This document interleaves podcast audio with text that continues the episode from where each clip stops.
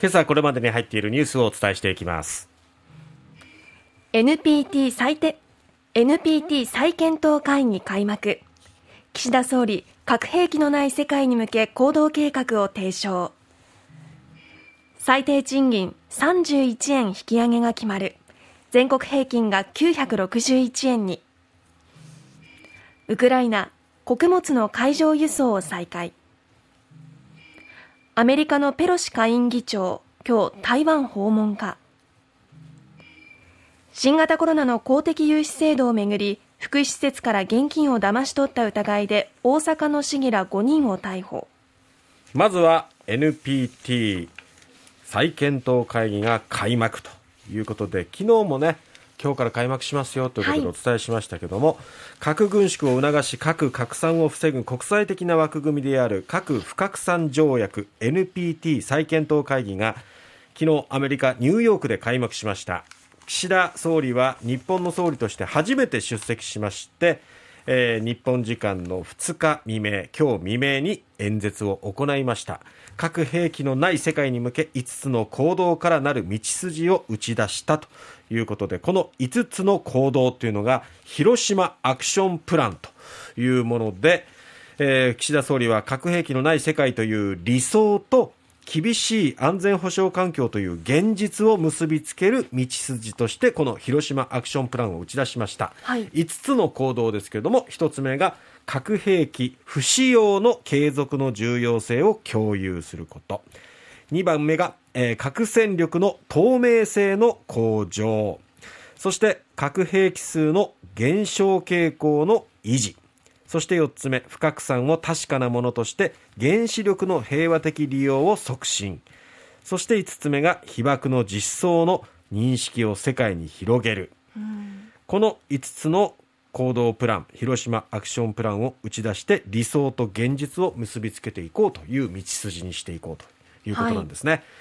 ただ、えー、包括的核実験禁止条約について9月の国連総会に合わせて日本、オーストラリア、ドイツなどの首脳会合を主催すると表明しましてさらに核廃絶に向けた未来のリーダーを日本に招くため国連に1000万ドルを拠出してユース非核リーダー基金を設けることも明らかにしています。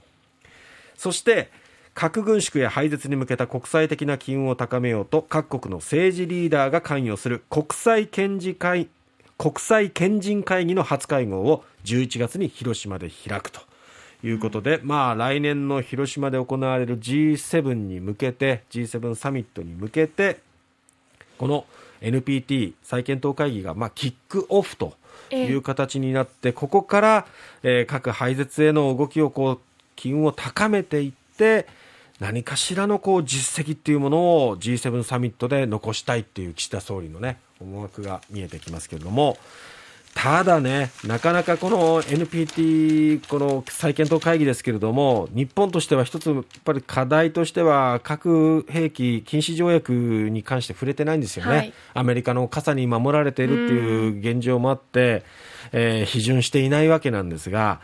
まあ、国際社会が今分断しているっていうのもその課題の一つになってきますね。えー、前回が15年に行われました。2015年に行われました。再検討会議では軍縮が進まない状況から核保有国と非保有国が対立して合意文書が採択できなかったと。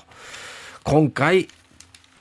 この合意文書としてまとめることができるのかどうかっていうところが一つのテーマ課題ということになります。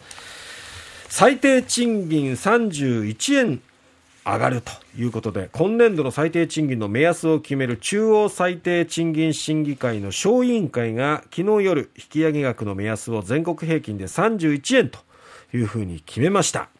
えー、これまでの最多が28円だったわけなんですけども、その昨年度を上回って過去最高額を更新。やっと決まりましたね。まあちょっと難航してましたよね、えー、労使ともに経営者としては、これ以上また人件費が上がるのは経営をさらに圧迫するするっていうこともあるしでもこれだけ物価高が上がるとやっぱ労働者としては早く賃金を上げてもらわないとっていうまあお互いのね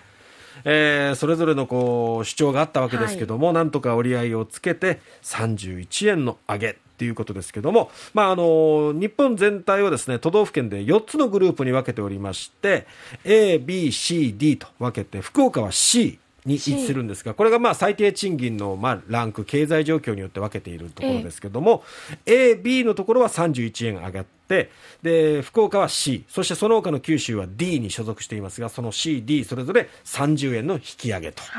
いうことですね。はい、